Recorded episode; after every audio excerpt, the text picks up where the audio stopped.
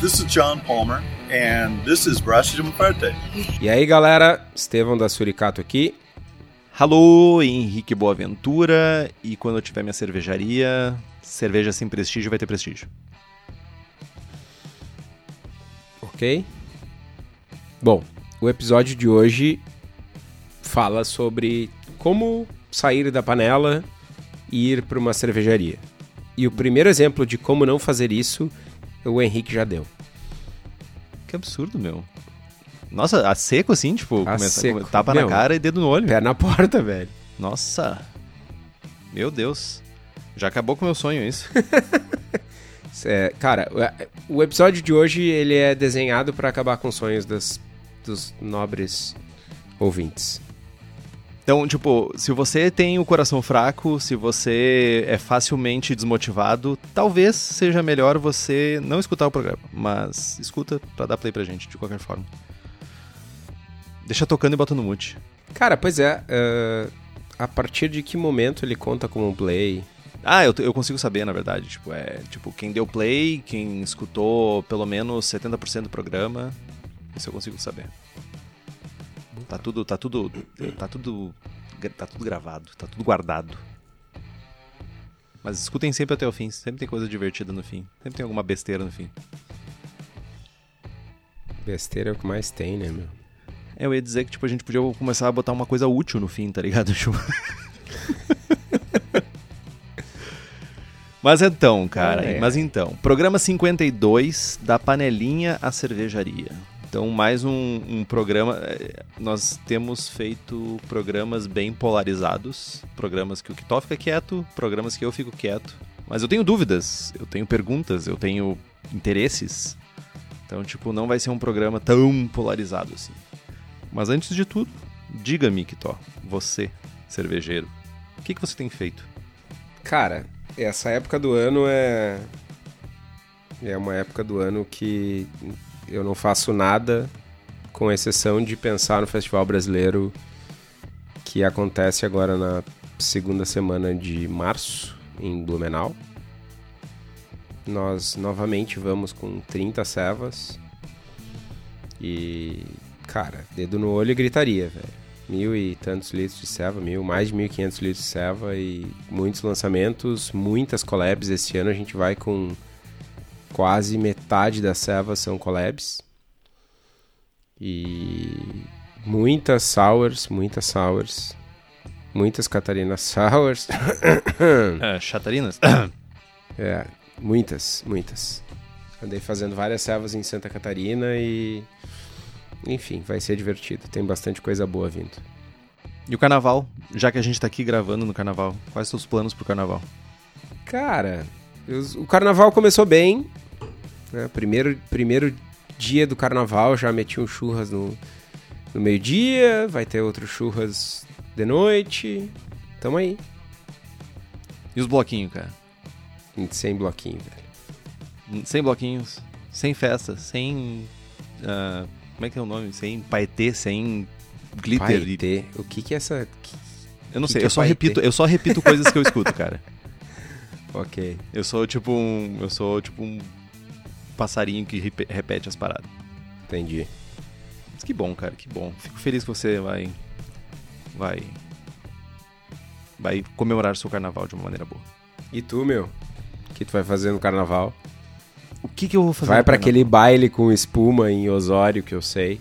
Baile com espuma e Osório, cara. Não. Não. Definitivamente não. Não, cara, eh, desculpa te interromper, mas amanhã, amanhã, enfim, whatever. Dia 20 de fevereiro, 23. foi isso que eu falei. Dia 23 de fevereiro, eh, vai rolar um descarnaval em Capão da Canoa, na, na cervejaria Narcose. Eu vou lá tomar uma serva artesanal e não ouvir músicas de carnaval. Mas que tal? Vai ser massa. Descarnaval. Descarnaval da Narcose. Estarei em Osório, dia 23 de fevereiro. Talvez eu cole lá. Não, dia 23 de fevereiro eu vou fazer linguiça, cara. Baita programa. Porra, meu. Quer, mais, quer, quer coisa mais a fuder do que isso, velho? O que, que eu vou fazer? Vamos lá. O que, que eu vou fazer no meu carnaval? Eu vou ficar parado e fugir do carnaval. É isso que eu vou fazer. Eventualmente eu pretendo comer uma carne assada, murcilha. Vou fazer linguiça. Ah, vou tomar cerveja. E vou editar podcast, que é o que a gente, gente tá gravando hoje, em, num sábado de carnaval. E eu vou editar para possivelmente durante o carnaval liberar o podcast. E é isso, meu. É isso. A vida tá corrida, como sempre, então, tipo, a gente faz o melhor que a gente pode, ou pior. Já que não não não tem solução, solucionado está. Entendi. Não fique deprimido com isso. A vida é boa, minha gente. Eu que consigo estragar ela miseravelmente. Se tem uma coisa que o Henrique consegue fazer, é jogar um balde de água fria nas coisas. Sim, falou tu com essa voz aí de, de Fester Adams. Cara, tô, tô contaminado, tá ligado? É? Essas coronas que tu tá tomando aí, velho. Cara, tô tomando. Isso é legal de falar. Tô tomando. Estava tomando duas cevas da Mur, uma cervejaria lá da Argentina. Eles estiveram aqui em Porto Alegre fazendo uma collab com, com uma galera aí. Passaram no Açuri, compraram várias latas e tal e me deixaram duas latas de uma Session IPA e de uma de uma Neipa. Bem legais as cevas, bem legais. E o, e o Sebastian e o fuck e o sócio dele, que eu não me recordo o nome, foram muito simpáticos, muito gente fina. Fiquei com vontade de visitar eles na Argentina e trocar uma ideia com eles lá. Se eu bem me lembro, se eu bem me lembro da tua última passagem na Argentina, eu acho que eu tenho os áudios ainda gravados. Sim, tem. País de merda. Jogue uma bomba. Exploda essa merda, velho. Cara, eu, eu, eu, eu gostaria ah. de citar uma frase em específico que é. Eu, eu, abre aspas. Isso é o Kitó. Eu não consigo imitar a voz do Kitó. Eu não nasci em Iraí pra, pra, pra conseguir imitar a voz dele. Te fuder. Mas era. Meu, eu tô aqui nesse país de merda, eu vou, tô com vontade de ir no banheiro, cagar nas mãos e pintar as paredes, velho. é, essa, era, essa era, desculpa o português, uh, o Kitó disse que eu tenho um português um pouco chulo, mas essa, essa foi a mensagem que eu escutei. Mas, bem aí, acho que você deve ir pra Argentina. Tô, quero receber mensagens novas. Então, cara, os caras foram tão legais que deu uma vontadinha, mas passou já também. Passou? Rápido Passou. assim? Rápido. Que bom, cara. Você é uma pessoa, uma pessoa muito decidida, cara. Muito convicta das suas coisas. É isso aí, meu. Fico feliz por você. Chega de falar merda? Chega. Chega de falar coisa? Vamos, fa vamos falar do que interessa? Vamos deprimir as pessoas? 79 minutos de gravação e a gente nem falou do assunto do episódio de hoje. Vamos acabar com sonhos? Vamos deixar a criança chorando? Vamos? Vamos. Então, resgatando uma coisa dos primórdios, cara, lá do, dos, do início do Braçagem Ford. Meu. Não. Não. Que tal? Oh. Meu, eu posso vender a cerveja que eu faço, que eu fiz aqui em casa aqui, ó. Oh. Cara, eu não sei o que é pior é essa tua vozinha ou tu querendo vender serva feita em casa? Meu, é. As duas é tipo cair com a mão nos bolsos, cara, eu acho. cara, não, não pode vender a serva que tu faz em casa. Por 19 motivos. 42 motivos. 727 motivos. Não pode porque é proibido, não pode porque tu tá ferrando quem está trabalhando e, e, e, tentando transformar o mercado que era cheio de Ambev e Skoll e Antártica e Polar e servas ruins em algo melhor. Não porque tu tá jogando um jogo uh, cara não desleal. falar isso. Desleal. Desleal é bom. É forte mas é bom. Enfim. Tá, mas falando sério então, tipo, já que a gente fez essa tava, introdução... Eu tava falando sério, meu. Quem vende, vocês, nossos ouvintes que vendem cerveja feita em casa sintam-se envergonhados. Porque 60% do faturamento de qualquer cervejaria é imposto. E vocês não pagam nada. E aí, ao passo que a cervejaria do lado de vocês vende uma ceva 15 pila para ganhar 8, arredondando, vocês vendem a 8 para ganhar 8. E aí o cliente dessa cervejaria deixa de comprar por 15 porque tem o fulaninho que vende a 8. E aí ferra o mercado. Então, desculpa a franqueza, mas parem. Simplesmente parem. Vocês estão ferrando a barca. Olha só, agora tá todo mundo deprimido mesmo. Tá? Não era tipo, eu não te deprimi, eu te deprimi e tu tá deprimindo as outras pessoas. Ê, feliz carnaval! Só falta um, purpurina e confete. Foi mal aí, mas, né? Eu tenho a família para sustentar, saca? Com vários cachorrinhos. Quatro cachorrinhos e um gatinho. É, o gato, né? Mas cachorro é legal. não, eu gosto de. Vocês que gostam de gatos, tudo bem. Eu não tenho, não tenho nada contra gato, eu só gosto de cachorro.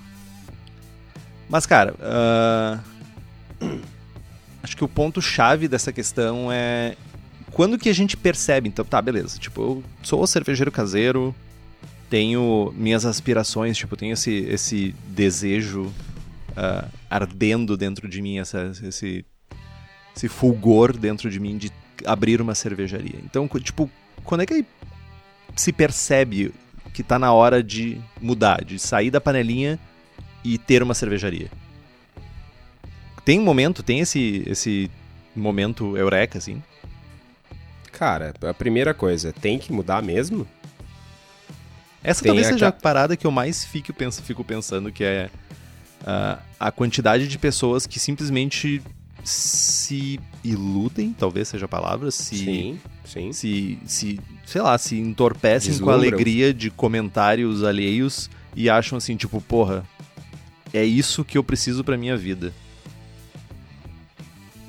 Cara, é, a gente deveria ter feito essa introdução mais cedo no programa, mas o programa de hoje é um programa dark, tá ligado? É um grande programa de desincentivo. Cara, trabalhe com aquilo que gosta e nunca mais goste daquilo que você gostava. Essa é a grande máxima do negócio. Meu, eu, eu, eu, eu, eu gostaria de dizer, cara, que isso é, é para tudo na vida, cara. Tipo, Sim, trabalhe, certamente. Trabalhe com o que você gosta e comece a odiar aquilo. Mas odiar, tipo, miseravelmente. Cara, se trabalho fosse bom, não chamava trabalho, chamava lazer. Saca? Ok. Ok. Meu, tem. De onde saíram essas frases, tem mais umas 400, tá ligado? Uh, mas o fato é. Uh, cara, tem que mudar? Porque essa ânsia e essa vontade uh, forte de transformar um hobby que é algo sem compromisso em divertido divertido em algo que é essencialmente um trampo que tu não sabe fazer. E eu, eu, eu, eu vou ser uh, forte aqui vocês que estão ouvindo aí, que vocês estão pensando em abrir uma cervejaria, cara, vocês não sabem o que estão fazendo. Vou mais longe, o Estevão lá de 2015, quando abriu o Suricato, também não sabia. Vou mais longe hum. ainda, ele ainda não sabe. Aí, tirou as palavras da minha boca, ainda não sei muita coisa, cara.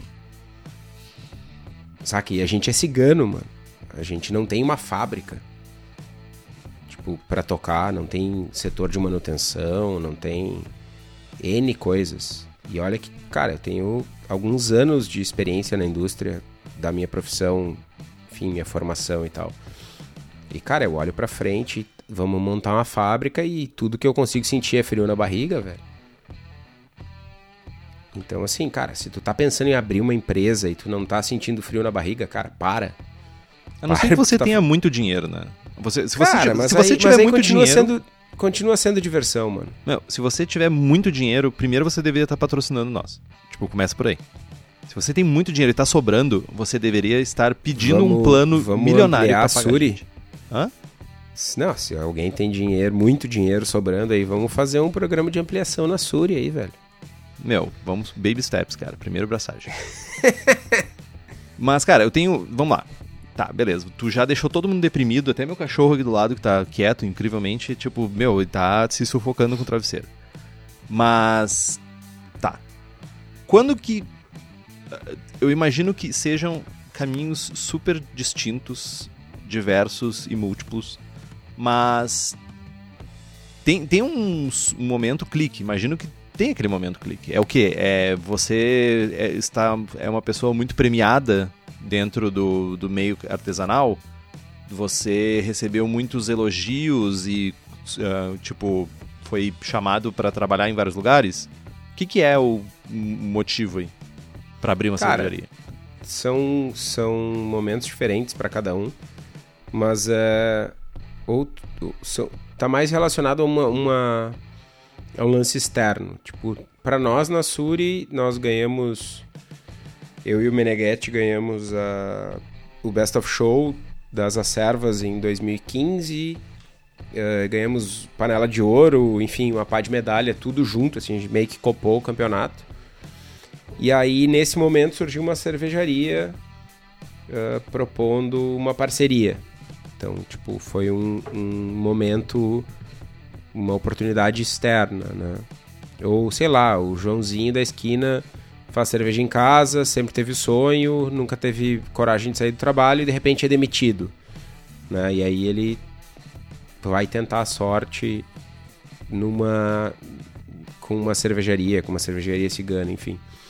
Ou sei lá, morreu um tio que tinha uma te deixou uma herança milionária e tu consegue uma grana para montar uma fábrica essencialmente é isso, tá? Normalmente está relacionado a um tem uma vontade reprimida de todo mundo e surge algo algo que te força ou te empurra para esse caminho. Tu não acha que no mercado hoje é, hoje em dia tem um pouco também de essa, essa tem muita galera tentando surfar a onda, tipo, tem uma onda artesanal acontecendo e tem muita gente querendo tentar surfar essa onda meio sem noção assim. Cara, eu tenho, eu tenho um negócio que eu falo com frequência e que, que eu acho que é muito. que é uma tirada genial da minha parte. E humilde. E Bem humilde. humilde. Vocês vão entender, eu vou, vou compartilhar com vocês. Cara, eu li uma reportagem de que no Rio Grande do Sul tá tendo um boom de nascimento de crianças. Vamos abrir uma fábrica de, uma fábrica de fralda eu não sei nada sobre fralda, eu não entendo o mercado de fralda, eu não tenho filho, eu não tenho criança, eu não sei como é que se produz, eu não sei como é que se vende, eu não sei como é que se faz nada. Meu, vamos abrir uma fábrica. Saca? É esse o comportamento que se repete no mercado da cerveja. Ah, o mercado está crescendo. Não sei fazer cerveja, não conheço o mercado, não sei vender, não sei comprar, não sei fazer, não sei porra nenhuma. Vou abrir uma fábrica. Por que, que tu não vai abrir uma fábrica de fralda, velho? Ou de qualquer outra coisa? De braços articulados para microfone. Porque o mercado de podcast está crescendo. Tipo. Saca? Mano, pode ser qualquer coisa. Mas aí a galera, tipo. Prestígio, lá, meu. Prestígio. Cerveja é legal. Exato, meu. Tipo, não é tem legal glamour. ter uma fábrica de fralda. Legal é ter uma fábrica de cerveja. Ser cervejeiro é. tem um, toda uma aura, tá ligado? Sim. Só que aí nessa, nessa, nessa aura aí, no bonde da aura, a galera embarca e se ferra, tá ligado? Meu, mas é que, tipo, a galera quer o quê? Meu, a galera quer botar um boné, botar uma working shirt e, tipo, dizer que é cervejeiro, cervejeira, que é pessoa que trabalha com cerveja, meu. É isso Sim, é o tem... mesmo comportamento do cara que faz o curso de sommelier e bota lá Estevam.sommelier no perfil do Instagram. É, é, essa pessoa Foi tem que sofrer, aí, velho. Desculpa aí, mas você, você tem que sofrer. Você, você tá pedindo pra vida te fuder, tá ligado? não seja assim, velho. Eu, tipo, eu sou meu, o Grumpy da dupla. Nada contra. Nada contra. Mas tudo contra. Nada contra, mas tipo, tem muita gente, cara, no mercado. Não sei se é muita. Tem bastante. Então, também não sei se é bastante. Mas tem pessoas no mercado, cara, que eu respeito muito. Tem o Padilha, super brother, tá sempre, a gente sempre se encontra aí em concursos. Tem o Boldrin, que também a gente já é brother também, tam, nos encontramos em concursos em outros momentos da vida aí. Mas, tipo, meu, tá ligado? Tipo assim, ó, você fez um cursinho. Isso não faz de você um, um profissional. Você não está habilitado, tipo, eternamente para fazer alguma coisa, tá ligado? Enfim. tô grumpy. Pois é, meu. É contagioso, tá ligado? Mas eu, eu acho que se você quer ser sommelier, seja um sommelier foda. Não seja sommelier de olhar e dizer que a cor é XYZ. Pois é, mano, mas é aí é que tá. Voltando pro assunto do episódio, quer ser um cervejeiro, abrir uma fábrica, trabalhar com cerveja, seja alguém foda, mano. E ser alguém foda não precisa ser. Tu não vai ser foda de primeira. É isso que eu ia E tu, e tu não vai produzir a melhor cerveja do mundo. E tu nem precisa. Mas, tipo, cara, adotar uma postura de, de, de atender o cliente, de, de buscar soluções e de oferecer produtos bons, mas uma postura genuína, não aquela que, tipo, ah, meu pai me deu um tapinha nas costas, disse que minha serva tá boa e eu tô acomodado. É, Ser, ser, ser um, um profissional melhor, tá ligado? Buscar ser um profissional melhor sempre. Definitivamente. É, enfim. É, isso, isso falta bastante, assim, essa, essa não busca por melhoria. Parece que, cara, a galera bota work shirt lá e ah, agora eu sou o cervejeiro, eu sou o melhor do mundo. E tipo, cara, só que essa galera não, tipo. Mano, isso é, um- esse é um negócio que mais me irrita no mercado cervejeiro gaúcho. É que, cara, tem muita ceva foda no país. E geral não bebe, mano. O mercado gaúcho é, tipo, super fechado pra ceva de fora. Super, meu. Super, Quem, é- super, super. quem, quem no mercado gaúcho toma Zalás? Quem no mercado gaúcho toma Bold? Quem no mercado gaúcho toma, meu, Dogma? Saca? Dogma ainda tem um hype e tal, chega melhor, mas tipo, saca? Quem toma coisa linda? Quem no mercado gaúcho toma as cevas da narcose, as, as lager da narcose que são aqui de Capão da Canoa, velho? São cevas muito boas. Ah, não, mas eu faço a minha ceva aqui eu não preciso melhorar. Tipo, cara, desce do pedestal, toma a ceva do teu do teu parceiro de mercado aí, o cara tá sofrendo a mesma coisa que tu, vai entender um pouco. Saca? Seja humilde, prova, experimenta, discute, debate, aprende. Mas não, a galera sobe no pedestal e a eu faço igual há cinco anos e meu pai me dá o tapinha nas costas sempre e tá bom assim.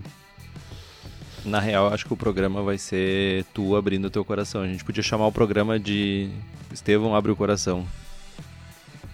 Foi mal aí, gurizada.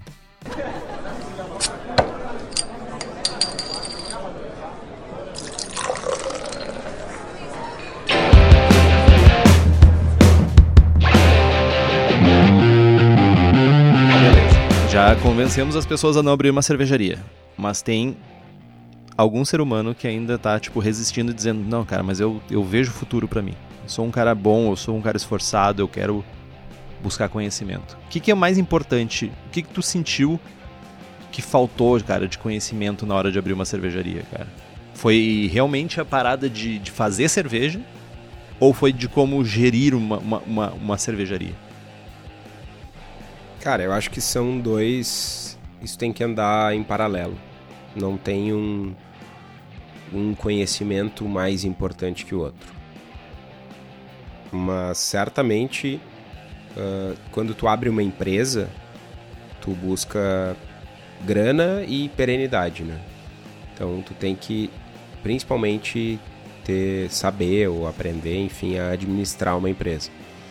Lá na Suri a gente tem a felicidade e sorte, enfim, de ter pessoas que sempre trabalharam na indústria, em grandes indústrias, enfim, tem uma carga de conhecimento grande. Ah, é um engenheiro de produção, o outro tem mestrado em administração de empresas, MBA em gestão e marketing, MBA em gestão de projetos, enfim, tem um, tem um conhecimento acumulado legal, né, experiência, não só ah, conhecimento técnico, acadêmico e tal. Isso sim faz muita diferença. Mas ah, uma coisa que eu vejo como essencial é, é que as pessoas se deem conta e, e analisem estrategicamente os seus planos de negócio. Primeiro que façam os seus planos de negócio, né? E depois que, que analisem estrategicamente isso. É bem comum ver ah, o, o Henrique lá, ah, eu sou eu tenho um sonho, eu fiz duas cervejas legais aqui, ganhei uma medalhinha de bronze no concurso caseiro aqui do meu estado, vou abrir uma cervejaria. vou ser uma cervejaria cigana, vou produzir Vai, Zapa e Red. Mano, tu vai vender para quem essa serva? Tu acha que tu vai competir por preço com a cervejaria que tá a 300 metros de ti que vende 400 mil litros por mês, sendo cigano? Não. Ah, não, mas é que eu vou abrir uma cervejaria cigana porque isso é um, é um passo para depois eu abrir uma fábrica. Não, cara pálida, tu vai te dar mal. Qual é o teu posicionamento de marca? Qual é o mercado que tu quer atingir? Sabe? São, são perguntas que tu, ao fazer um plano de negócios, tu te obriga, tu te faz. E que a imensa maioria não faz e, e acaba, enfim, dando com a cara na porta, né? Estevão Quitó, coach cervejeiro. Cara, Tu podia ser coach, cara, tá ligado? Tu podia dar aquelas Não. palestras que, que as pessoas ficam dando tapa na cara das pessoas e as pessoas ficam batendo palma e urrando, tá ligado? Tu podia Me juntar paguem- um monte, um monte de galera que quer abrir uma cervejaria e tu ficar, tipo, jorrando rage em cima das pessoas e as pessoas batendo palma e dizendo, ah, esse cara é foda. Ia ser, no mínimo, interessante. esse é divertido. É, ia ser divertido. Talvez a tua plateia fosse ser reduzida. Veja bem, não tô dizendo que vai ser muitas pessoas. Enfim. Ah, Não, mas é, cara, é, eu, não- eu não tô querendo desmotivar ninguém. Muito antes. Não é. Na verdade, assim. Talvez tu tenha que mudar teu discurso pra, pra não desmotivar as pessoas, só pra deixar claro.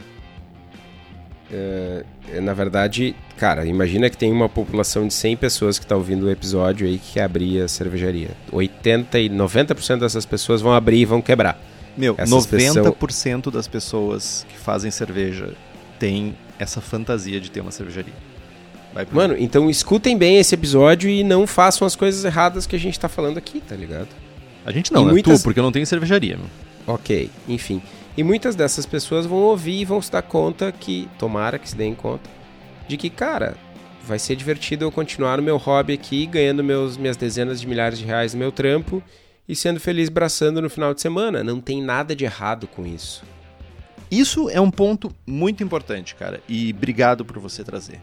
Não tem absolutamente nada de errado em manter o seu hobby e manter isso de uma maneira não lucrativa. Só um dreno de dinheiro que é fazer cerveja artesanal. Isso não é um problema. Tipo, não é um passo natural, entendeu? Evoluir do cervejeiro caseiro para uma cervejaria. Tipo, parem de achar que isso é o caminho, entendeu? Aí agora é o Henrique falando, né? Não, cara, é que tipo, parece. Não são todas as pessoas. É, não dá pra ser injusto. Mas eu sinto um pouco que a, a galera sempre faz. a- a- essas galeras que não são muitas fazem cerveja buscando já isso, saca? Tipo, parece que, tipo, quando que eu vou dar o próximo passo? Ah, não, porque eu tô. Até a preocupação, sabe? Tipo, não, mas na cervejaria é assim, e eficiência, e isso e aquilo. Tipo, meu, aproveita a diversão que você tem. Simples. Nem, você não, Não. precisa ferrar com o seu hobby. Cara, e, o- e o lance da grana? Ah, vou ganhar dinheiro com cerveja. Mano, a chance de tu ganhar dinheiro com cerveja é menor do que de tu ganhar dinheiro com o teu trampo. Saca? Teu trampo tu sabe fazer. Cerveja. Ter uma empresa de cerveja não. Então, tipo, a chance de tu ganhar dinheiro com um bagulho que tu não sabe fazer é menor. É tipo, é, é natural. Ah, mas aí, aí entra o lance do ego. Saca? Ah, eu quero aparecer, eu quero ser foda, eu quero não sei o que, eu quero ser reconhecido. Cara, tu pode ir lá e, e- e ter um hobby e ser alguém muito foda e só ser um hobbyista. Mano, inscrevam as amostras das servas de vocês nos concursos estaduais das acervas, no Sul Brasileiro, no Noneco lá do Nordeste, no, no concurso Centro-Oeste ali da Serva Paulista, que eu não sei o nome. Inscrevam no NHC, vai ter se, se bobear ainda dá tempo. Mas enfim, esses dias teve uma galera de Minas que ganhou medalha no NHC, que é o maior concurso do mundo. O maior concurso do mundo não é um concurso comercial, é um concurso caseiro. É o concurso de 12 mil amostras. Cara, ganhar uma medalha no, no NHC é tipo cinco vezes mais difícil que ganhar uma medalha em Blumenau no concurso nacional. Que é o terceiro maior do mundo comercial e que é bem difícil. Saca? Então, tipo, cara, tu pode ser alguém de sucesso no teu hobby e tu pode ter medalhas e ter uh, achievements para postar no teu Instagram e, e, tipo, fazer sucesso com a galera.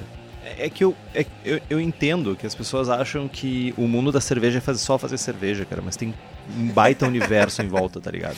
Ô meu, a única coisa que eu não faço mais é fazer cerveja, velho. Pois é, cara, isso é uma parada que, tipo, que é bizarra, que, tipo, a gente tem essa... Nós temos um podcast, você pode fazer um podcast e tentar ser famoso também, e falhar miseravelmente.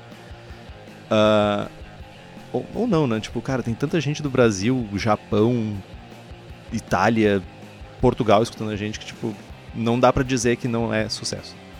Mas, cara, você pode ser juiz de cerveja, você pode ser um bom sommelier, você pode ser um cervejeiro e trabalhar numa cervejaria, não necessariamente ter uma cervejaria, você pode fazer um monte de coisa. E daí o que eu daí eu trago que é a parada do tipo, a gente tem bons cursos ou alguma formação aqui no Brasil que pode ajudar tu nesse processo? Cara, tipo, eu curso... sou um ananá, eu sou um ananá. Eu sou uma pedra, eu sou um cone de estrada. Eu não sei fazer cerveja nem nada. Tipo, tem algum curso que vai me fazer, tipo, ser cervejeiro? Tu não Cara, precisa dizer o... nome até porque ninguém tá pagando. O primeiro curso que tu precisa fazer é um curso de administração de empresas na faculdade mais perto de você.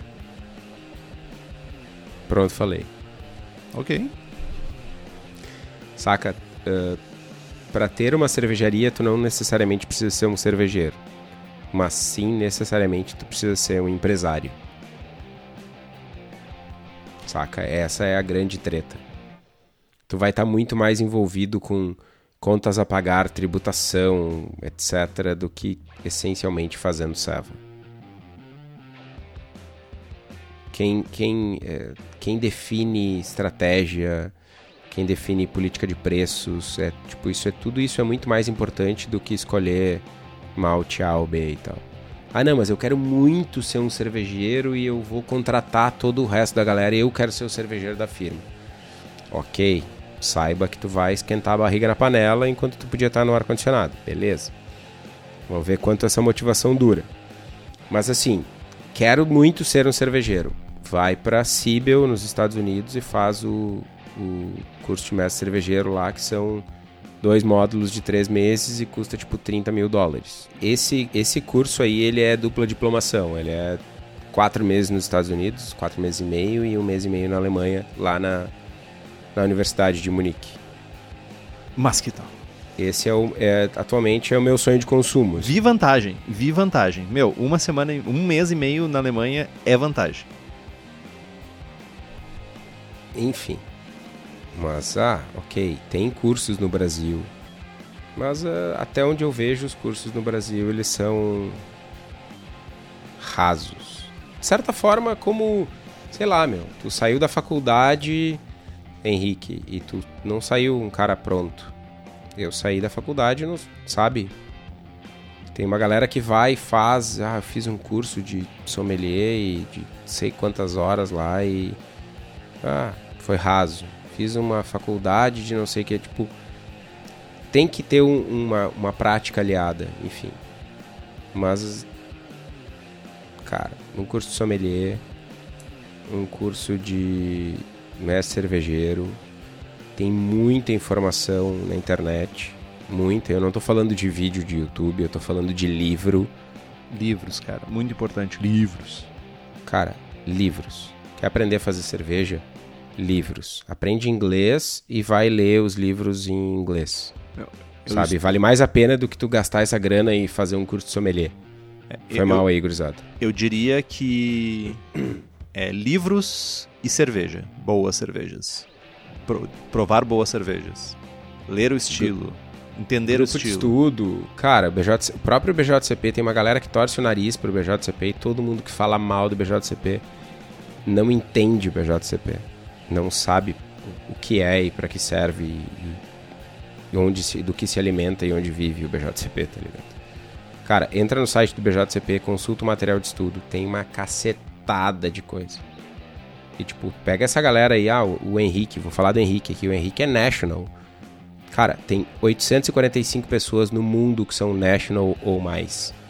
O Henrique tá entre elas. Eu espero que daqui a uns seis meses, quando corrigir a minha prova, eu esteja entre essas pessoas também. Mas, cara, é menos de mil pessoas no mundo. E toda essa galera, meu. Me não senti fez especial curso. agora. Essa galera não fez curso. Essa galera baixou a cabeça e estudou. O material tá lá. É baixar a cabeça, ler e fazer grupo de estudo e tomar ceva e, sabe? Então, cara, antes de gastar 5 mil num curso de mestre de estilos, cara, compra 5 mil em ceva diferente. Junta dois amigos e vai, sabe? Monta um grupo de estudo, bota um pouquinho de força de vontade no corpo e vai à luta, meu. Cara, e é pouco mesmo. Não é muito esforço. Essa é a parada. Mas beleza, de novo, agora a gente já se queimou com as empresas que fazem cursos de cerveja. A gente já se queimou com sommeliers. Cara, se essa galera que dá curso de cerveja quiser patrocinar o programa, a gente pode gravar um programa de novo. tá? Fica a dica. Ou a gente pode entender por que, que os cursos não são tão bons. Talvez tenha um motivo. Cara, tem um motivo. Tem um motivo. Eu arrisco dizer que eu sei o motivo. Mas tem que É patrocinar primeiro pra gente falar. Ok, me cortou, tá bom. Tem que Não, um azar, cliffhanger, meu, azar dessa galera. Velho, a grande treta é que o número de pessoas que de fato quer aprender e quer se puxar e não sei o que é muito pequeno. meu. É que nem quando tu tava na escola lá, tinha três nerds que sentavam na frente e o resto tava no fundão fazendo bagunça. Tu era do fundão, né? Sim. É, eu era da frente. Eu, eu era um misto de fundão e da frente. Enfim, Eu- eu, era, eu, era, eu era o cara que sentava no fundão, atrapalhava todo mundo e ia bem, tá ligado? Ah, então quer dizer que, tipo, muita gente se fudeu na escola por tua culpa, então. tipo, Sim. tu tinha um pouquinho mais de capacidade de entender e tu acabava com a aula das pessoas, é isso? Exatamente. Parabéns, cara, você é um ser humano conversava e- desprezível. Ok, obrigado. Fiz coisas piores já, não é o meu pior pecado. Mas enfim, a grande questão é que os cursos, os cursos de sommelier e mestre de estilos e nananá, essas, essas avançado, tecnologia que de avançado não tem nada, que tem no mercado brasileiro, eles são as Pilsen da cerveja, mano. Cara, é um troço desenhado para que o maior número de pessoas se inscreva e pague e a escola continue funcionando. Mas de, de complexo e de foda mesmo tem muito pouco. Acho que é uma Entendi. boa analogia. Entendi. Obrigado. Um abraço pra vocês que têm cursos. Foi, foi bom enquanto durou a, a ideia de trabalhar com vocês. Se a gente for analisar do ponto de vista tá, do, da cervejaria, né, de para onde que tu quer que tua cervejaria caminhe, a visão que as pessoas vão ter da tua cer- cervejaria, ah, faz sentido escolher pra quem vender ou não? Ah, tipo, sei lá, vender pra um bar que tu sabe que os, barril, os barris ficam expostos no calor, que demora pra virar. Eu me lembro que uma vez eu conversando com um cervejeiro aqui de Porto Alegre, ah, cheguei pra ele, tipo, eu tinha zero liberdade, mas eu também, tipo, fiquei muito irritado com um negócio que eu fui comprar uma cerveja dessa cervejaria e essa cerveja custava, tipo, duas vezes mais, três vezes mais do que custava, sei lá, em algum outro ponto de venda da cidade. Eu cheguei pro cara e perguntei, tá, tipo, meu, vocês têm noção que isso tá acontecendo? E eu ouvi um discurso sobre, sim, isso, a gente sabe que isso tá acontecendo, a gente tenta, de alguma forma, não vender mais para quem tá aplicando essas taxas altas de, de retorno, não sei o quê. Faz sentido isso? Cara, tem 20 cervejarias no país que podem se dar o luxo de escolher pra quem vende. E é por um lance muito mais de estratégia do que de grana. Saca? É tipo, cara, não faz sentido nenhum. Venda é venda. Tu tem que. É, saca? É um negócio. Aí tem, sei lá, ó, cervejaria cigana XPTO que o cara não largou o trampo. Isso, é- isso é um negócio extremamente nocivo pro mercado. Aí o cara pode se dar o luxo de não vender, o cara pode se dar o luxo de escolher cliente, o cara pode se dar o luxo de às vezes empatar e fazer um preço menor. Isso ferra o mercado pra todo mundo. A parte do preço eu entendo, de que ferra, mas tipo, o- a- eu não, não sei se, se eu concordo com a parte, tipo, meu. Beleza, tu, tu quer fazer cerveja, tá? Tu quer ter uma cervejaria, tu quer fazer as coisas legais. Legais no sentido dentro da legalidade. Ah, eu quero fazer cerveja, eu quero vender minha cerveja, eu quero botar a minha cerveja na rua, tipo bloco de carnaval. E beleza, vou, apli vou aplicar preços justos, uh, justos no sentido de saúde da empresa, mas, tipo, não vejo um problema em a pessoa dizer assim, não, não, eu não, não quero vender para longe, ou eu não quero vender para um bar que não vai tratar cerveja. Eu não vejo grandes problemas nisso. Problemas nisso. Claro, ve... é, é, tu não vê o problema porque tu não tem um financeiro no teu cangote dizendo que tu tá com fluxo de caixa fudido, entendeu? Tu não vê um problema porque tu não tá vendo o, o vermelho da, do, da tua conta, saca? Sim, por isso. Mas tu, o exemplo que tu usou foi justamente uma cervejaria que, tipo, isso não é um problema. No sentido de, tipo, beleza, eu estou com a saúde da minha cervejaria ok. Eu faço pouca cerveja, eu faço uma, uma quantidade limitada de litros por mês. E é o suficiente para pagar as contas? Não, é, é, é que aí é que tá. Tipo, não tem ninguém no país que esteja assim, tipo, milionário ganhando cerveja. A não ser o, o Lima lá. E talvez a Itaipava, sei lá, qual é o grupo Petrópolis. Saca? Tipo, teu objetivo enquanto empresa é vender mais e ganhar mais dinheiro e ser e se, se, e se perdurar no negócio.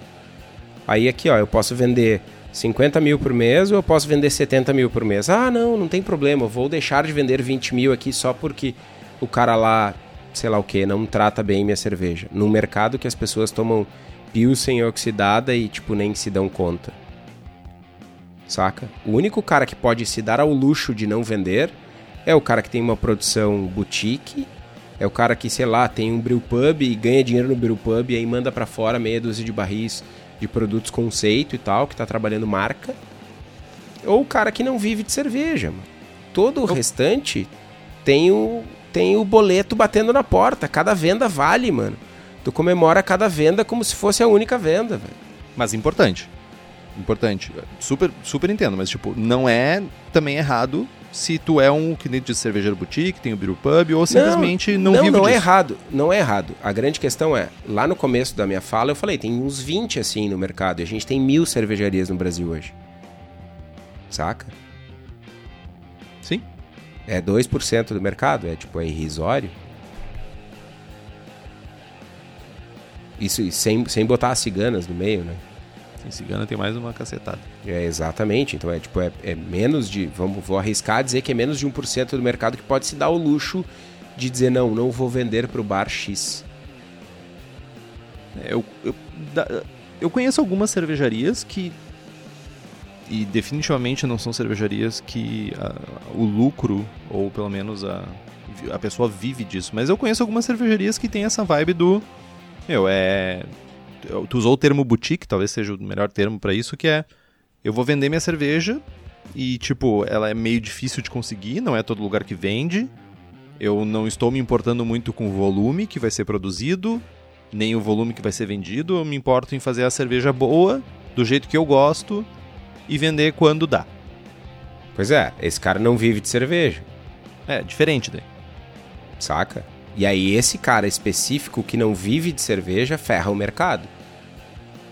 De, ele ferra quando ele aplica coisas. Preços como... bizarros. Ok, tá mas é possível não aplicar preços bizarros também. Tá, não, aí tudo bem, de boa. O cara existe, vende mil litros por mês no cantinho lá. Vou, vou usar o exemplo da, da lenda. É algo que eu tava pensando.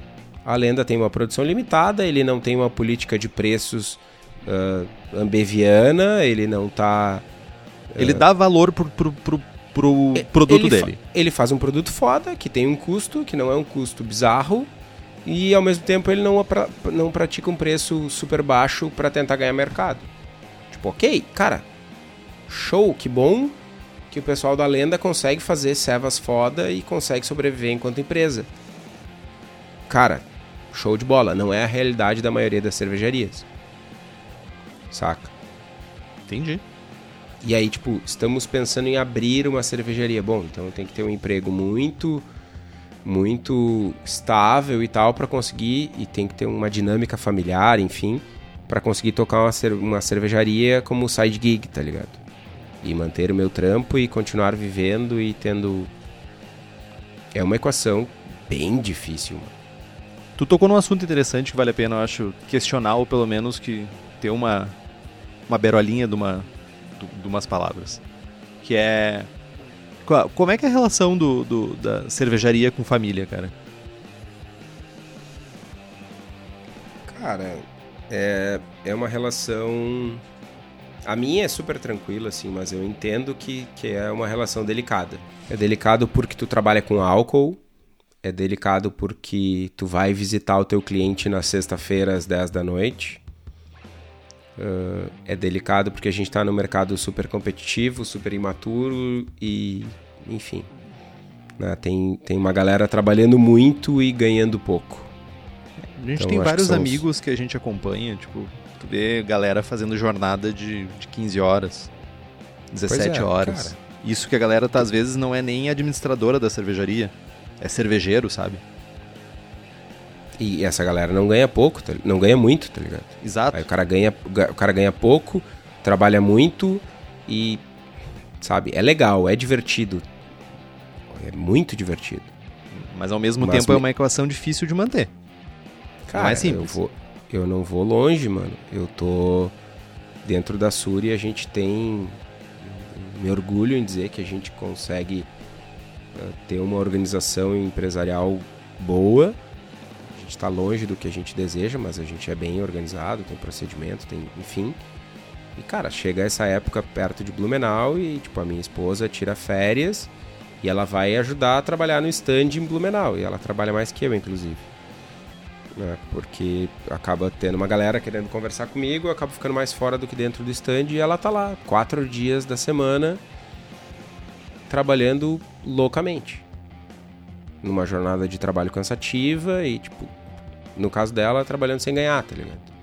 Tipo, tirando férias do trabalho dela. Cara, isso no médio prazo não é saudável para ninguém. Tu tirar férias para trabalhar. Saca? Quem nunca? Né? Faz parte, mas tu não, não é esse o teu objetivo de vida.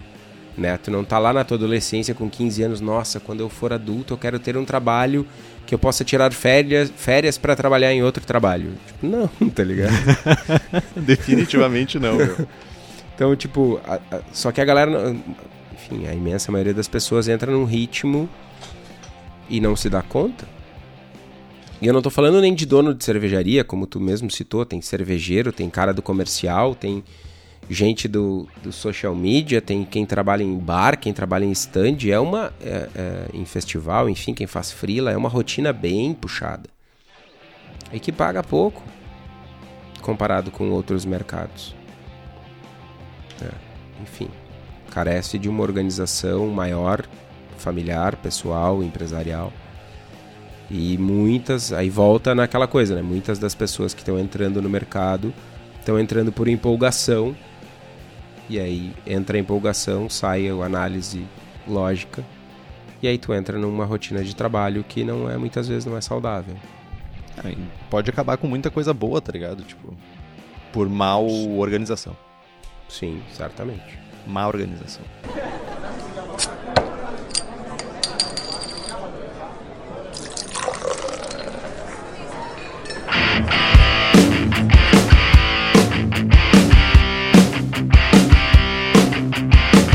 Falou de concurso, tu falou, a gente estava falando também sobre escolher PDV e de alguma forma como isso pode ser nocivo ou dependendo do, da, da tua da engenharia do teu negócio pode ser uma coisa que tu decide assim.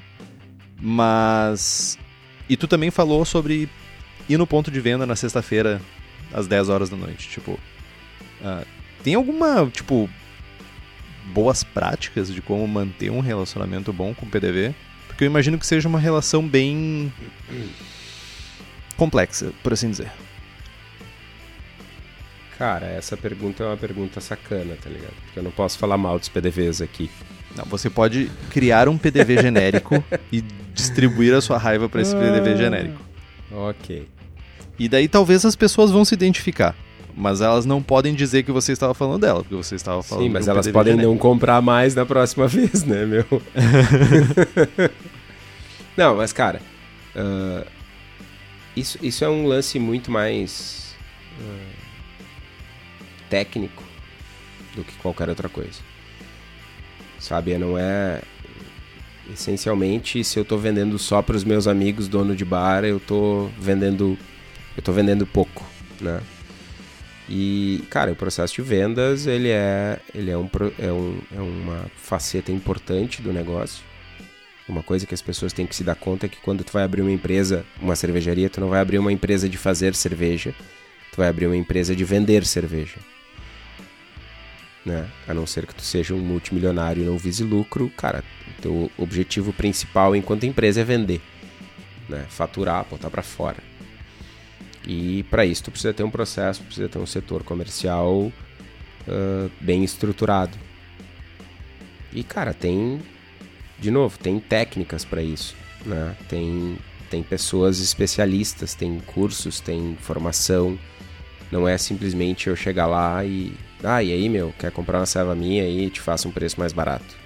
Cara, tem todo um tem todo um porquê, tem todo um, um nível de argumentação, tem todo todo, toda uma estratégia de venda né, que não pode ser levada com, com. Faltou a palavra, mas enfim, com, com uma perspectiva de, de quando a gente é cervejeiro caseiro. Eu, Sabe? Eu, eu ia dizer que tem aquela célebre frase: Eu faço sem nota. Eu Cara, tiro como pessoa física. É... Chegou a doer agora, hein? Eu ouvi esse é... suspiro de raiva. Cara, tem, tem muita gente, muita gente no mercado que trabalha, que não emite nota fiscal, que não. que faz várias tramóias. Isso é, é nocivo, né? não tem nada a ver com o teu negócio. Né? Você, meu concorrente que está ouvindo aí, não tem absolutamente nada a ver com o meu negócio. Mas com o teu negócio, mas eu te odeio a partir do momento que tu vende sem nota e consegue vender um produto 10 pila mais barato do que eu, que vendo dentro da legalidade. Saca? É, tu tá essencialmente tirando dinheiro do meu bolso para botar no teu. Então, sinta-se uh, xingado em silêncio aí. Mas é isso, essencialmente é isso, saca? Só que o que o pessoal não enxerga é que no médio prazo tu não consegue manter isso. O pessoal espreme margem, espreme, espreme, espreme. Tá, o, meu, o custo do meu. O preço ideal de venda do meu produto é 20 reais o litro. Aí de repente eu passo a vender a 10 reais o litro porque eu não estou emitindo nota fiscal. No dia que eu sofrer uma fiscalização, eu não estou falando nem de multa, nem de nada. Tive que adequar de novo o meu preço para os 20, tive que pagar imposto de novo o dono do bar não vai comprar mais, cara. Ele comprava 10 e agora ele não vai comprar 20. Ele comprava 10, aí ele vai comprar do Joãozinho, que continua vendendo a 10 e não vai comprar o teu a 20. E nesse instante tu tá fora do mercado. E aí tem dezenas de cervejarias fechando. Isso ninguém fala, isso ninguém vê, mas tem uma galera fechando. Porque tem uma galera maior ainda abrindo. Então, ah, o mercado está crescendo, mas o número de cervejarias que não consegue se manter no mercado, ou que se mantém assim, cara, na, nos aparelhos, é muito grande. Mas isso é uma coisa natural de mercado, né? Sim, é uma coisa natural de mercado, mas no mercado cervejeiro, que é um mercado muito menos profissionalizado, o índice é maior. Saca? Saquei. Porque, vamos lá, vamos abrir uma fábrica de fralda. Ninguém abre fábrica de fralda para receber, para ganhar a medalha no concurso X ou para receber o tapinha nas costas do sogro. Tu abre uma fábrica de fralda para ganhar dinheiro, essencialmente. Então, naturalmente, tu tá mais preparado, saca? Tu tá mais preparado e se tu tá mais preparado, a tua chance de insucesso é menor. Sim. Né? Então, o, o, o turnover do mercado cervejeiro é muito maior. Mas vamos falar de uma empresa, cara, que é sucesso é indiscutível o sucesso da empresa, cara. Vamos falar da cerveja da casa. Nosso amigo Daniel. Então, tá, tipo, tem uma empresa de sucesso fazendo equipamentos cervejeiros, fazendo os melhores equipamentos cervejeiros que tem no mercado brasileiro, definitivamente. Assinamos embaixo quanto a isso.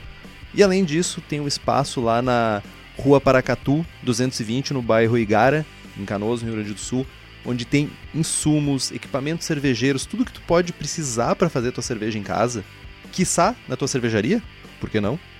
Vai ter lá no Cerveja da Casa. Se tu não consegue ir lá no espaço da, do, da rua Paracatu, tu também pode acessar o site que é http www.cervejadacasa.com. E se você comprar alguma coisa com eles, diz que ouviu que no Braçagem Forte, muito importante que o pessoal saber que vocês estão apoiando quem nos apoia. Muito importante. Ok, Kitó. Você, daquela dos nossos 100 mil ouvintes que a gente tem hoje, você conseguiu fazer com que na, nos primeiros 15 minutos do programa você conseguiu fazer com que 100 ficasse. Passado meio, meia hora de programa, você já conseguiu 50 escutando o programa. Agora deve ter 10 pessoas que disseram assim: "Não, não, mas eu, meu, eu, eu entendo isso, eu entendo que o mercado é dessa forma, eu entendo que eu preciso abrir uma empresa, eu entendo, eu entendo que eu preciso trabalhar com muita coisa que não é cerveja". Aí a gente vai falar de produção.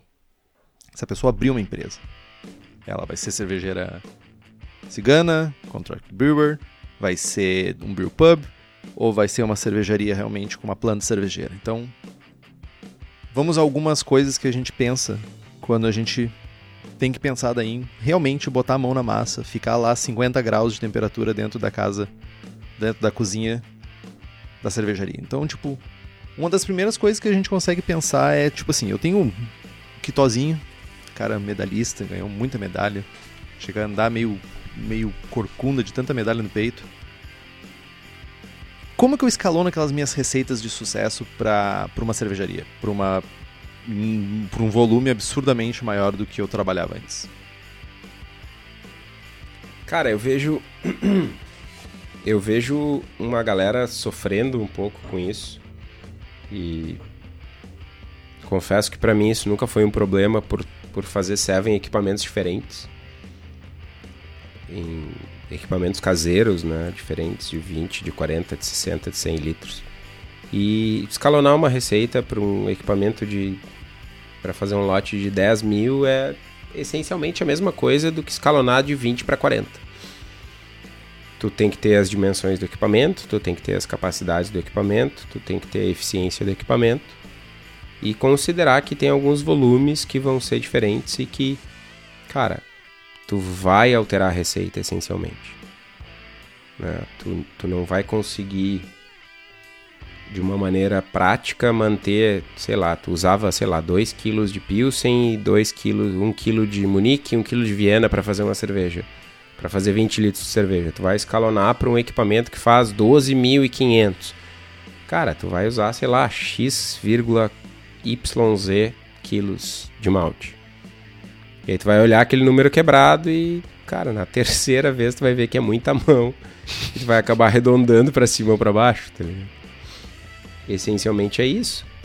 Eu já vi eh, alguns cervejeiros caseiros, tipo, desenhando receita pelo percentual. Então o cara usava lá, ah, 60% de malte Pilsen, 15% de malte Munique, 12% de malte de flocos de aveia. E aí o cara ia pesar isso, isso, isso dava tipo 6,23, 235 gramas de. Cara, arredonda esse negócio, sabe? Cara, isso, isso é uma coisa que eu já vi em, em brew shop. Eu já vi o cara chegar e pedir assim, não, eu quero 4 quilos, 523 gramas. Eu, eu olho tipo... pra cara da pessoa que tá atendendo e diz assim, ó, eu vou fuder com esse cara. tipo, eu vou... eu vou dar 7 quilos.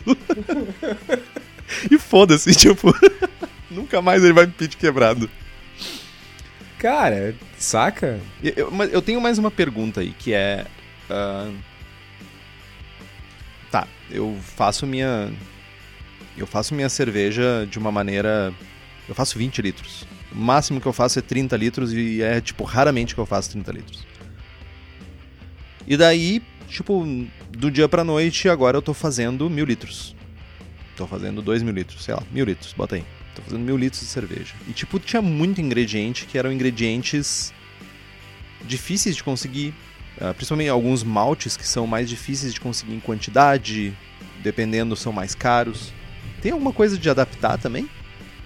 Sim, Cara, tipo, ah, é coisa... eu usava o malte Pilsen da Baviera, não sei o que, floor malted. Tipo, muda? Muda. Ah, meu, certamente Tipo, tem uns assim, dois ou três malucos que não mudam, que continuam usando. Mas é a imensa maioria, tipo, azar do goleiro, usa o mais barato e. Essência. É, cara, é, é aquela coisa, tu vai usar Mary Otter pra fazer uma Imperial Stout. Cara, eu desafio qualquer um de vocês ouvintes a fazer duas Imperial Stout, uma com Mary Otter e uma com Pilsen, e botar aqui todo mundo no teste triangular e a galera acertar o que, que tem Mary Otter e o que, que não tem. Mano, não tem diferença.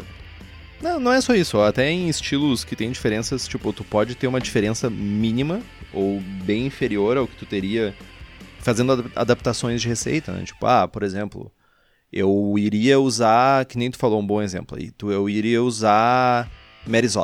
Ah, mas se eu pegar e botar um Pilsen com um pouco de biscuit, pouquinho, um chorinho de biscuit vai me dar um resultado semelhante, saca?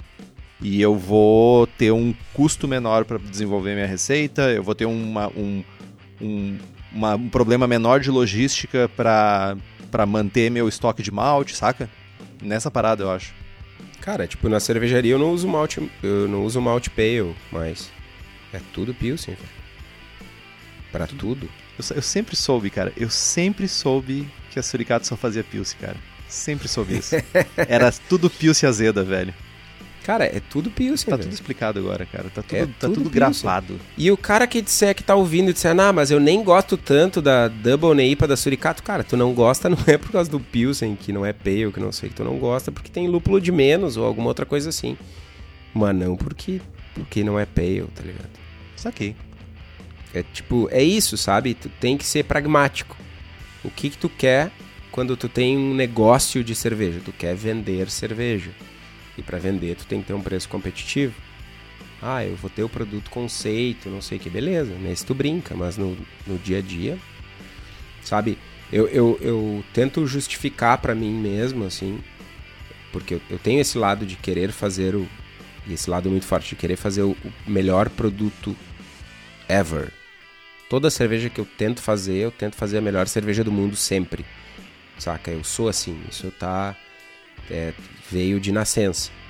E aí, como é que eu justifico para essa pessoa que quer fazer o melhor, o perfeito, sempre, que ela tem que usar malte Pilsen para fazer uma English IPA? Eu, eu- eu- talvez as pessoas não entendam isso. O nível de competitividade do Kitó. Tipo, existem níveis altos de competitividade.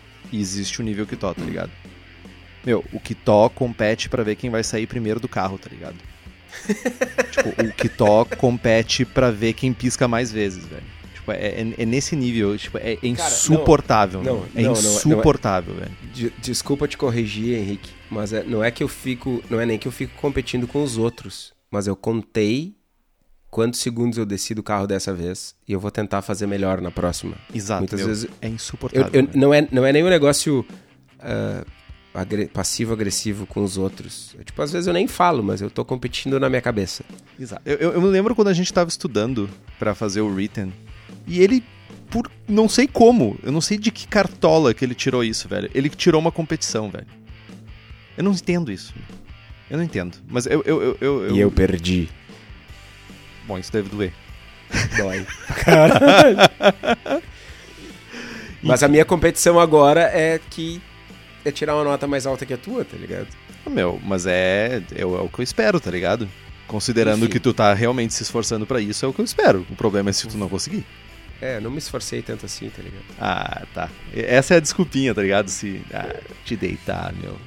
Te deitar. Vai Vol- te deitar. Voltando, voltando ao lance da, da receita.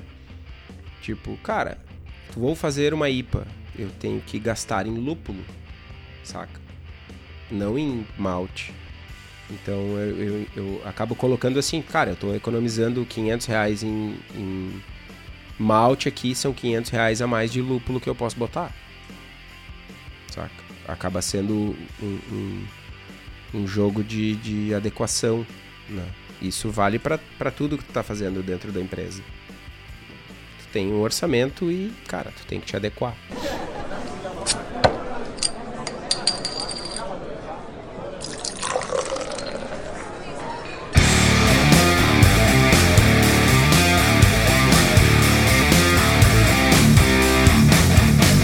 Aproveitando isso, cara, em determinado momento, Papa Jamil, Papa Jamil, meu, Jamil, grande abraço Jamil que nos escuta lá direto nos Estados Unidos. Inclusive, tô vendo um livro dele aqui na minha frente. Ele podia escrever mais um livro, né, cara? Tipo, sinto falta disso. Enfim. Uh, ele falou em algum dos Bruce Strongs sobre criar receitas usando como unidade de medida mínima uma saca de 25 kg, que na verdade para eles lá deve ser libras, enfim, para evitar estocar sacos abertos, né, para evitar problemas de armazenamento mesmo. Isso realmente rola em cervejaria? Isso é uma. Uh, e, e, se isso rola realmente, uh, tu, tu, sente alguma limitação na criação das receitas? Tipo, para grande volume isso não parece ser um problema, porque, tipo, é quase como se fosse 100 gramas, tá ligado? Um saco de 25 vira 100 gramas do cervejeiro caseiro. Mas para uma cervejaria menor que, sei lá, tem lotes de, não sei, 250 litros, isso chega a ser um problema?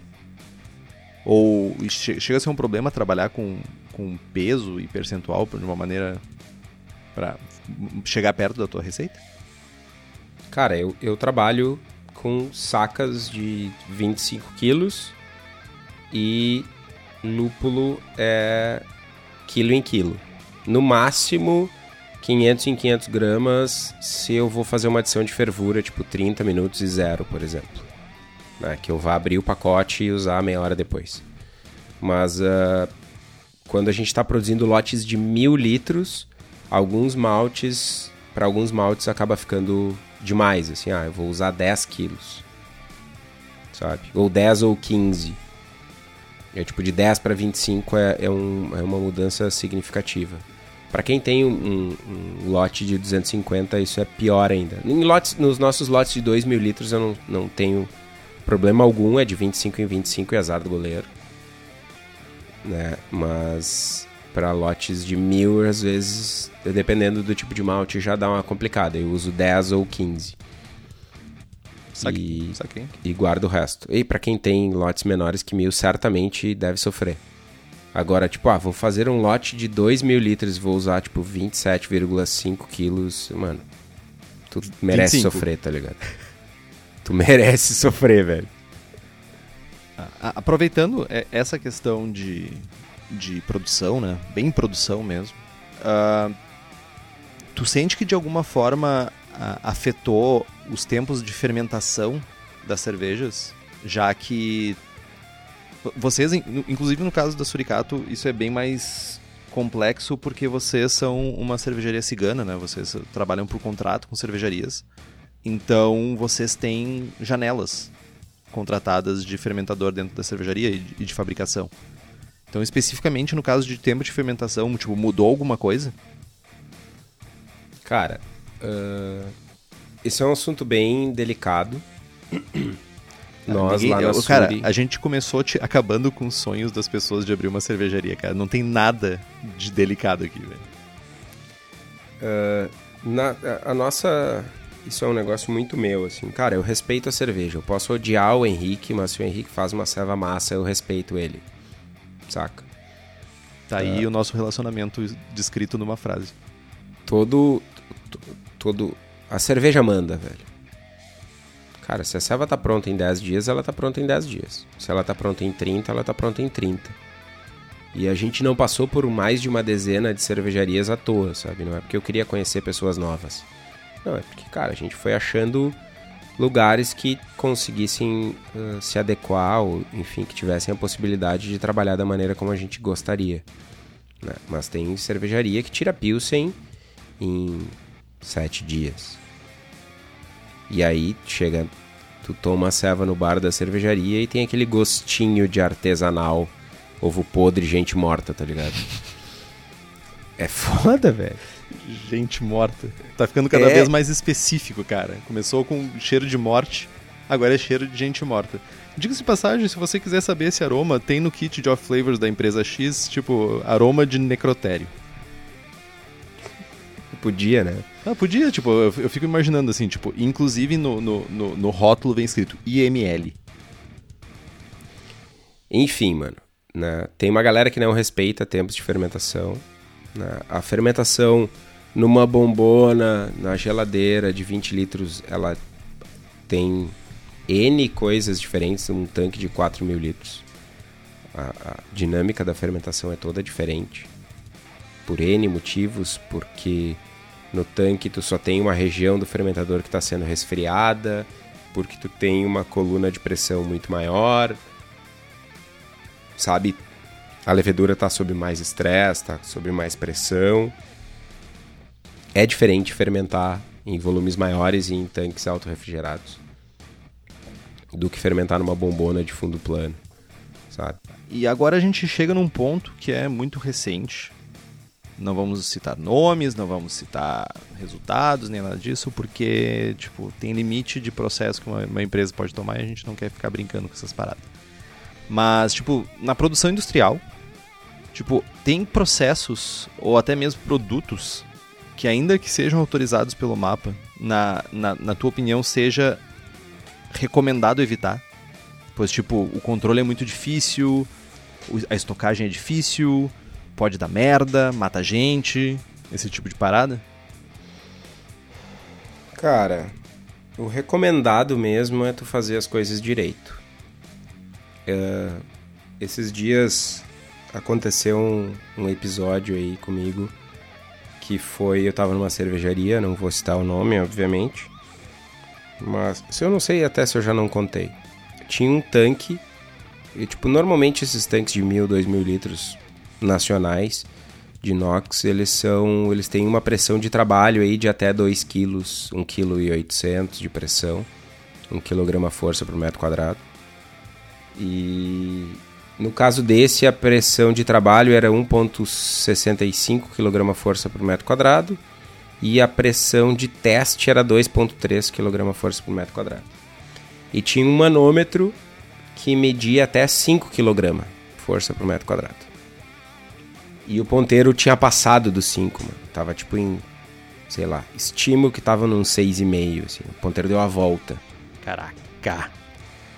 Cara, se alguém desse um peteleco naquele tanque, poderia ser mais um daqueles vídeos que a gente recebe no WhatsApp do tanque voando dentro da cervejaria. Meu, não só isso, meu, tipo. Eu podia ter morrido. Eu, exatamente, meu, tipo, ser catapultado direto pra morte, tá ligado? Exato. E aí vem a parte uh, impressionante. O operador da fábrica estava fazendo um dry hopping, se eu não me engano, numa escada no tanque ao lado.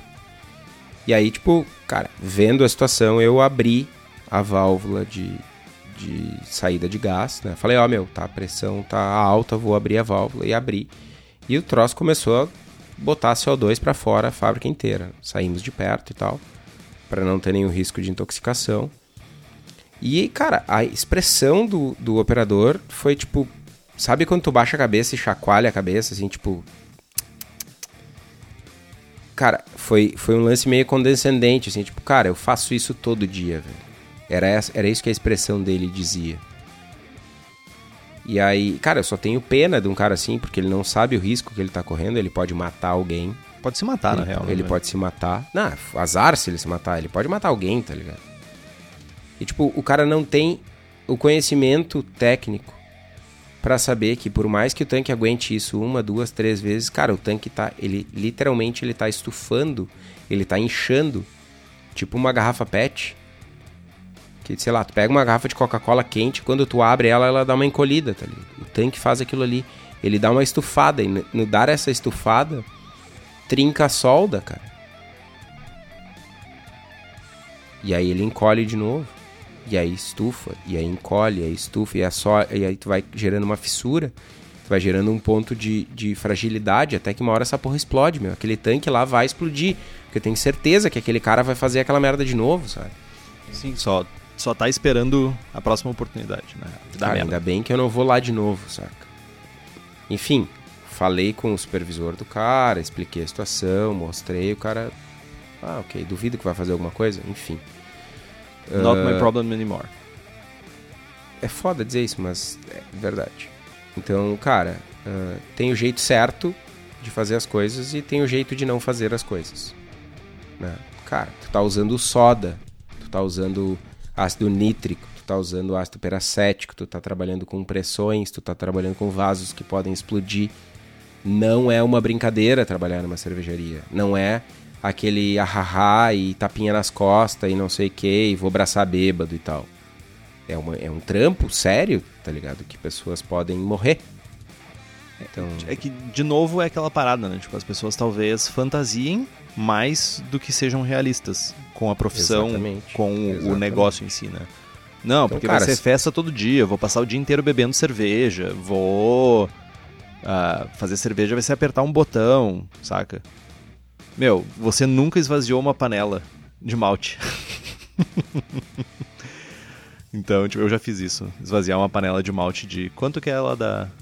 Da Landes? Mil litros. É, já esvaziar uma panela de mil litros, meu. Braçagem dupla. Não é brincadeira, velho. Pois é, cara. Então é isso, sabe? É tipo. Tem um engenheiro lá que projetou um equipamento. O cara, querendo ou não, estudou cinco anos numa faculdade com, com uma com uma grade de com, com um currículo lá que foi pensado por sei lá quantos anos por outros tantos profissionais, sabe? E o cara projetou o negócio e tem uma plaquinha no equipamento dizendo a pressão de trabalho é de tanto a tanto. Não, não é de graça, sabe? Use luva quando manusear ácido peracético, não é de graça. Sabe? Não é porque, é porque alguém é ácido, quis botar. Vai cair tua é mão, porque... velho. Exato sabe? Ah, tal, tal substância gera risco à saúde. Não é. Não é tipo, ah, é só mais um controle. Não é, não, é só mais um controle. É algo extremamente importante. E querendo ou não, a gente trabalha com um produto alimentício, cara. As pessoas vão beber. E tipo, tu pode matar alguém, mano. E mata, velho. E aí? Faz o que, velho? Saca? Tem um lance de responsabilidade muito forte que a imensa maioria anda. Então, respondendo a pergunta, tem processos e produtos que sim são autorizados e que sim oferecem risco e que impreterivelmente devem ser tratados e lidados e manuseados da maneira indicada. Ponto. Não tem outra alternativa. Se, se tu tá fazendo diferente, saiba, tu tá fazendo isso errado. E cedo ou tarde vai dar uma merda. Sorry. Aproveitando para falar sobre processos, sobre usar equipamentos da maneira correta, vamos falar sobre nosso outro patrocinador, a Levitec, que está no mercado desde 2016, quando iniciou com propagação de leveduras e trabalha com meios de cultura para controle de qualidade microbiológicos que foram desenvolvidos especificamente por uma das sócias.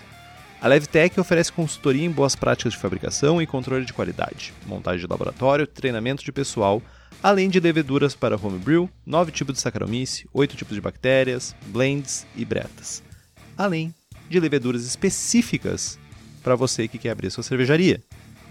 E se você quer dar um passo além, você também pode fazer um banco de leveduras e manter ele com a Levtech. Então, entre lá no site levtech.com.br, busque por uma levedura para sua cerveja e diz que escutou aqui no Braçagem Forte. Boa. Então, temos, além de toda. Eu queria falar sobre alguns livros, né? Além de toda a literatura que existe, que não é pequena, sobre estilos, sobre técnicas, sobre história de cerveja, sobre receitas. Uh, tem dois livros bem específicos, que não são livros baratos, mas se você quer abrir uma cervejaria, você já sabe que isso não é barato. Que te, podem te ajudar bastante nisso, tá? Que é dois livros da Brewers Association, que é o Guide to Starting Your Own Brewery, que foi escrito pelo Dick Cantwell, e o Small Brewer Finance, Accounting Principles and Planning for the Craft, Craft Brewer, por Maria Perlman. São, especificamente, especificamente esse segundo, ele talvez tenha muita coisa direcionada para o mercado americano, mas certamente muita coisa também faz parte dos processos que são do dia a dia de mercados aqui no Brasil. Então, são livros um pouquinho mais caros, são livros que estão na, na casa de 300 reais, mas se você vai abrir uma cervejaria, meu, isso faz parte do custo que tu vai ter para abrir uma cervejaria, saca? Então, tipo, coloca isso na conta, leia e se atualize. Cara, conhecimento nunca é demais, né?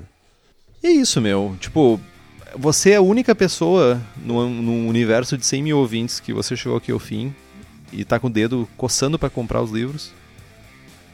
Manda pra gente que você ouviu tudo e ainda assim quer abrir uma cervejaria. Manda. Te desafio. Porque o trabalho do que torna esse programa foi basicamente esse: desmotivar, desiludir. Cara, mas é, eu tenho, eu tenho certeza que uma galera tá ouvindo e tá pensando, tipo, tá, meu, então por que, que tu abriu a cervejaria? É burro. Porque eu era idiota? Porque eu não tinha um programa desses pra ouvir, tá ligado? Nah. As pessoas ainda assim, com todas essas dificuldades, abrem cervejarias. Sim, cara. Poucas é- duram. Sim, mas é, tem, tem um lance que é um lance de, de oportunidade, né? Tal- gente- Talvez se tu soubesse de todas essas zicas, talvez tu tivesse feito um plano mais a longo prazo. Talvez tu tivesse. Eu teria feito certamente muitas coisas diferentes. Não só se Sem tivesse sombra- um programa mesmo. Sem sombra de dúvidas, se eu pudesse voltar no tempo, eu faria muita coisa diferente. Agora, uma coisa que a gente não tem nenhum tipo de arrependimento, nem nada assim, o nosso plano na Suri era um plano de longo prazo. A gente tocou a Suricato por dois anos e pouco sem largar os empregos, sabe? Tipo, tinha um plano de crescimento, tinha objetivos, tinha gates, ó, vou largar o emprego depois de tal coisa acontecer. Porque, enfim, tenho que juntar dinheiro, tenho que ter uma segurança, a empresa tem que conseguir pagar o meu salário, né? Eu entendo, entendo. Entendo. Mas tu não me, não me desmotivou. Certamente, lá num futuro distante, eu penso. Tu vai abrir nisso. uma cervejaria cigana pra vender Witbier e Weiss. Não, cara, eu quero fazer uma cervejaria pra fazer cervejas alemãs perfeitas, tá ligado? Mais perfeitas, mais perfeitas que essas só as feitas na Alemanha. E tu vai vender pra quem? Interessa. Vou beber tudo. Foda-se. Ah, tá. Não, tá. Eu Então quero vai continuar fazer- caseiro. Meu, existe uma, uma, uma parada chamada nicho, tá ligado? Nicho não tem- paga as contas, velho. Meu, eu vou Saiba ser milionário, dane-se, eu sou rico. Podcast me deixou Então, porque- rico. Então por que tu vai abrir uma cervejaria? Porque tu não continua como fazendo serva em casa? Por que, que tu Meu, tem que vender se tu é, que rico? é- Essa, essa é a parada, cara. Eu quero. O meu, meu objetivo de vida é ser uma pessoa rica, ter um canil pra todos os cachorros de rua do mundo e ter uma cervejaria pra fazer cervejas boas, porque eu não posso viajar pra, pra Alemanha todo dia pra beber cerveja boa, tá ligado? Tu pode ter cerveja boa feita em casa, por que tu tem que ter uma cervejaria? Porque eu quero. Saca? Porque eu, a ouvi o programa tocou- inteiro, eu estava aqui e ainda assim você não me convenceu do contrário. Acho que a gente tocou num ponto importante. A galera, ah, eu quero abrir uma cervejaria. Cara, uma cervejaria é pra vender ceva.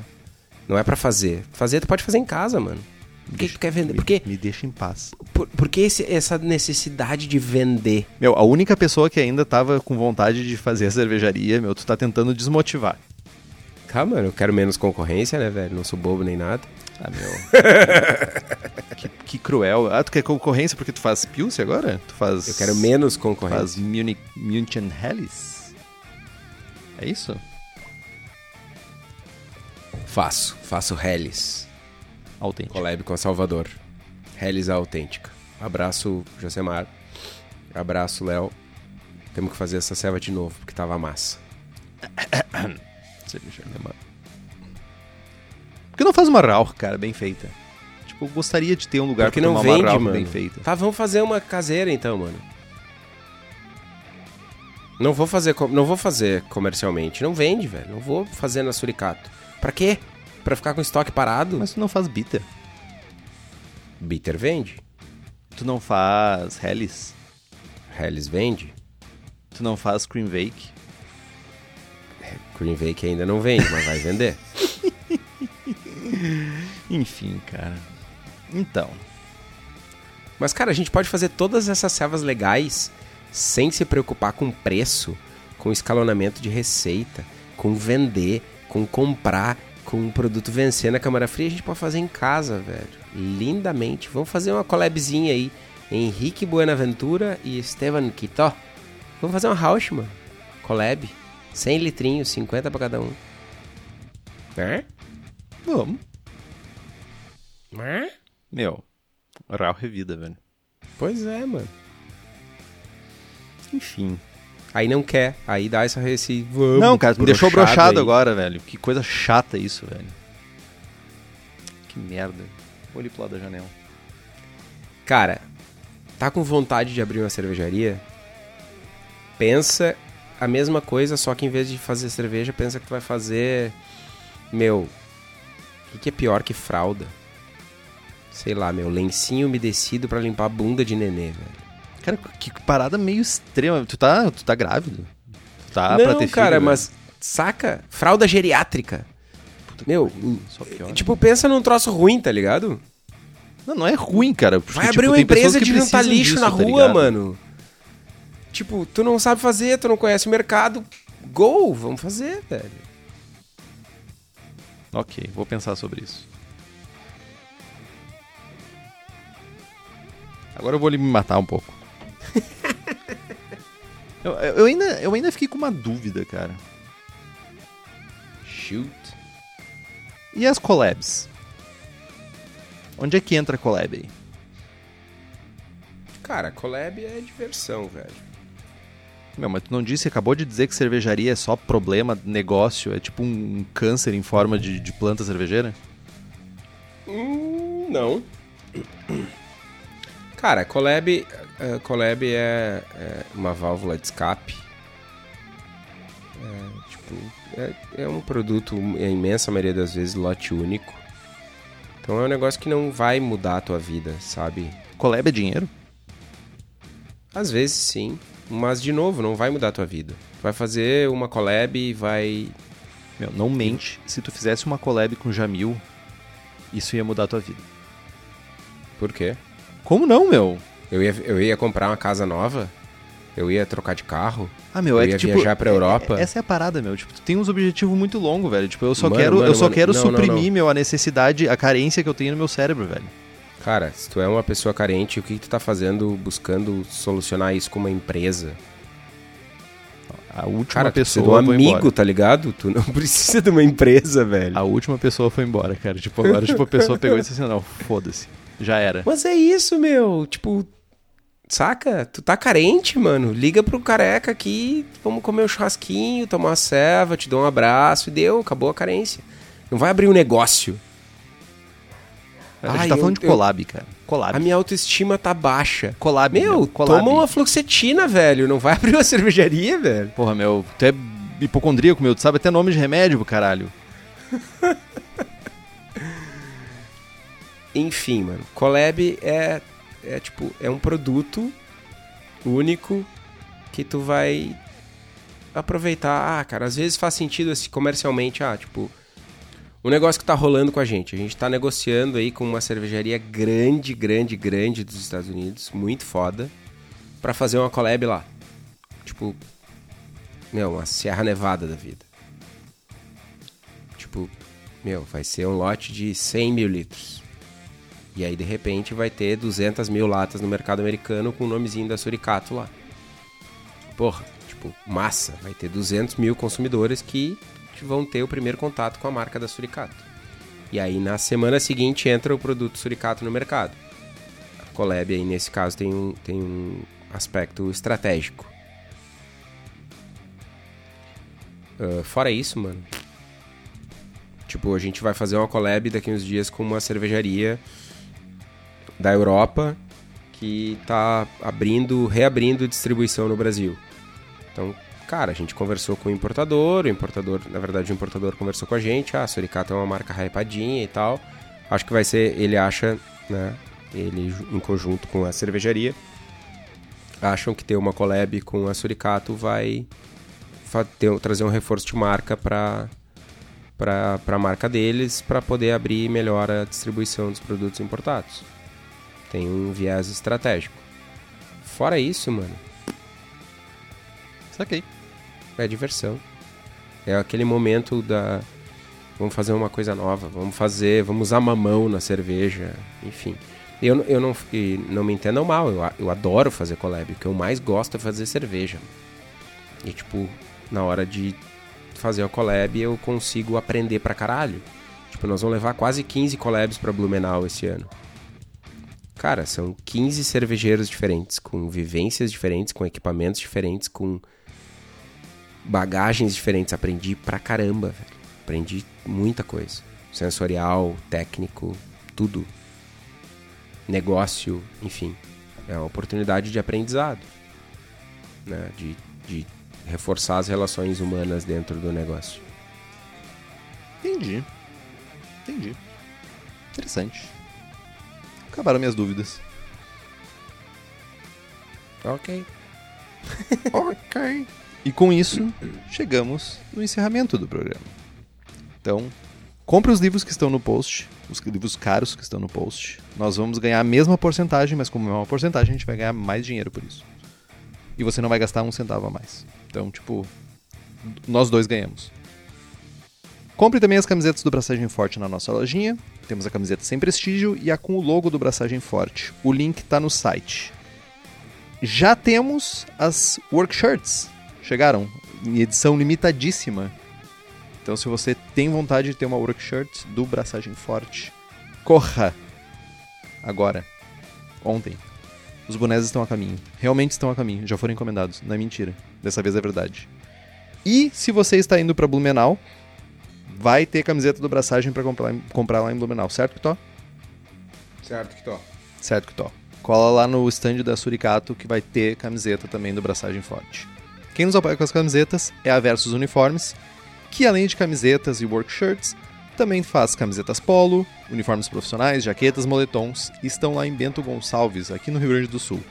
Contato através do telefone 54 34 52 0968 ou pelo site versus.ind.br.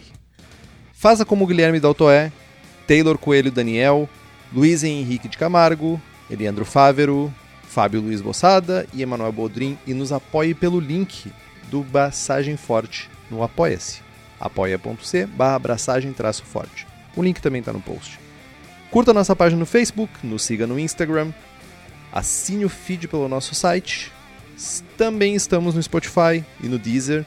E se você gosta do programa e quiser fazer um review no iTunes ou dentro da plataforma que você usa mais, por favor, faça, significa muito pra gente. A gente consegue ir um pouco mais longe. Tem dúvidas, sugestão de pauta, críticas, quer anunciar sua empresa ou seu produto aqui no Braçagem Forte? E-mail para contato@braçagemforte.com.br ou mande uma mensagem para nós no Facebook. É isso? Braçagem Forte? Braçagem forte.